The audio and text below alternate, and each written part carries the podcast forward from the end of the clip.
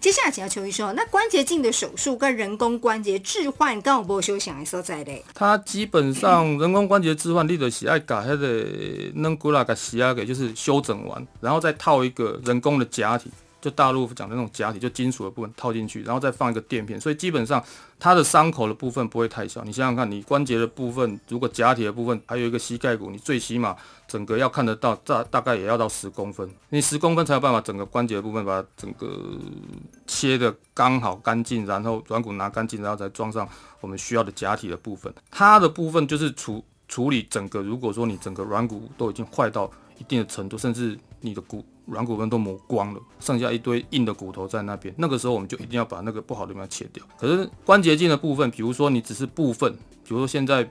因为我们现在又台湾的医疗这么进步，我们又开发了很多类似干细胞啊，或者是软骨细胞再生的的技术。其实那个部分的话，都可以利用关节镜来做处理。比如说你就已经不想开那么大的洞，那么大的伤口，我就用关节镜，可能比较多。可能四五个，大概零点五到零点八公分的那种内视镜的伤口，然后把我们需要的那些细胞处理完之后的细胞再种回去，我们原本缺损的部分。这个在国外已经有报告过啊。国内的部分是因为我们现在已经应该是有几间医学中心已经在跟产官学这样一起在合作，发展出这种技术。可是你发展出这种技术，你要把那个细胞再种回去，我们。原本软骨缺损的地方的时候，应该不会再想要再把它打开来像人工关节打，因为十公分跟几个零点五到零点八公分，当然比较起来还是有差别啊。其实最主要目的，我们还是只有一个目的，希望磨损的软骨能够再长出来，所以基本上还是会用内视镜，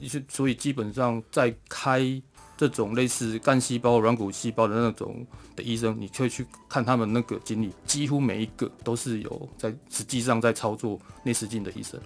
基本上都是啊。你如果说开人，基本上如果开人工关节医生，大概都是做那个比较多，因为比较直接啊。但是毕竟就像我刚刚前面讲的，你今天如果说同样都到台北，你今天如果说搭那个平快车会到，可是有高铁的时候，你就会想，你就会想要去坐高铁，是这个样子。所以哦，最后请问呢，这个邱医生，有的人吼关节退化，因为年龄不同，环境不同，所以几乎没有一个，就是只是说它是退化，但是呢，时间大不相同。大部分呐，你也建议吼，让你缓假出现哪一些镜头的时候呢，可以开始早期治疗。为了讲啊，不要紧呐，我就今仔日较不好，啊马上就搁较好啊，伊就不来治疗嘛，对吧？其实有些事情是可以早一点处理的。应该是拿我的当本身当例子，我个人。因为六十年次，现在已经快将近五十岁。以前我也不觉得我的膝盖有多不好，以前也是打球打很凶。可是最近我我只是走，因为陪我儿子去抓宝可梦，走公园，走公园有时候明明就已经走的觉得哎路很平，哎我会软脚哦。然后其实我自己知道。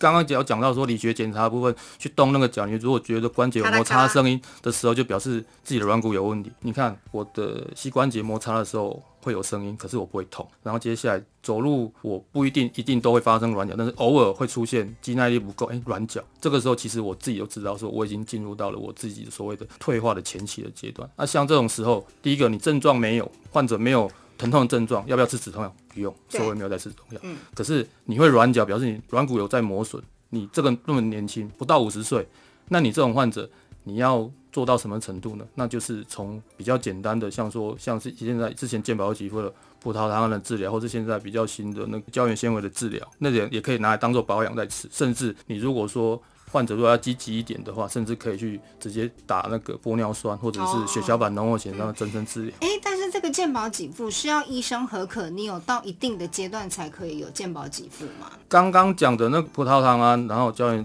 胶原纤维那个都没有了，然后血小板浓厚血浆那个也也是自费的，唯一有的就是那个玻尿酸。玻尿酸的话，健保给付的条件是，诶，六十岁以上的患者 X 光检查之后，然后保守治疗半年没有效果。健保要给付一个疗程三个礼拜，那个要六十岁之后才说。像我们这种，因因为最常出现这种问题的患者，大概都四十几岁，就是等啊事业有成，正在一个比较稳定的阶段，你不会想到说自己的膝关节在保。可是这个时候，其实你如果说比较注意一点的话，这方面就要开始做一些适当的保养，或是锻炼自己的肌耐力，让自己的四头骨肌的力量要稳定。你只要觉得诶怪怪的有声音，甚至你想要自费打那玻尿酸，或者是自费打那个血小板的，那个都可以。我是觉得这种东西提早做，可以让我们整个退化的曲线不要变得那么快，那么陡那么快。嘿那、你如果慢慢的这样处理的话，才不会之后甚至有的患者会 也是大概五十几岁。我觉得我的患者最多是五十几岁的时候，他蹲下去起来的时候就要扶着桌子，哇，然后接下来甚至会进来说，我就是美肌了，还不是美肌了，是在某一个角度的时候，我的关节会卡到。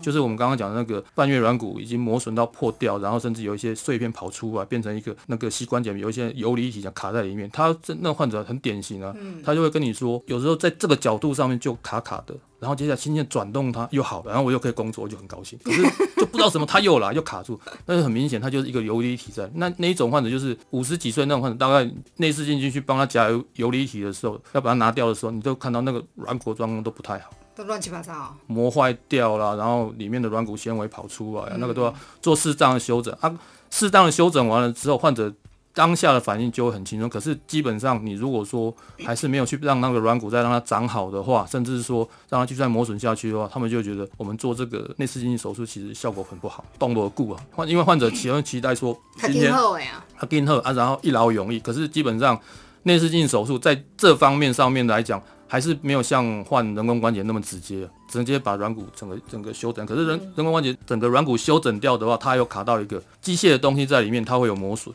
磨损的话，它就会有一个寿命在那边。啊，你比如说像国外的话，他们很早就可以开人工关节，你可以开人工关节开完之后，你机械性磨损的话，那你那那块垫片要怎么办？垫片那就时间到又要再换。那你这么年轻，你活动力这么高，你垫片磨损那么快，你是不是又要再开第二次？这是差差别在，所以其实健保给付规定也是有它的意义在那边啊，只是说像我们这种大概四十几、诶快五十岁的人开始要出现这种状况，就是自己要就是要知道自己有这些问题，自己要照顾好自己。有稍微有问题的话，就是要寻求适当治疗，不要说太勉强自己去做一些。胸超了了，哎、我只能这么讲了，因为有的时候就是事业稳定了嘛，那、我们就是要继续发展下去，啊，小朋友也要顾，或者是你如果这样子就太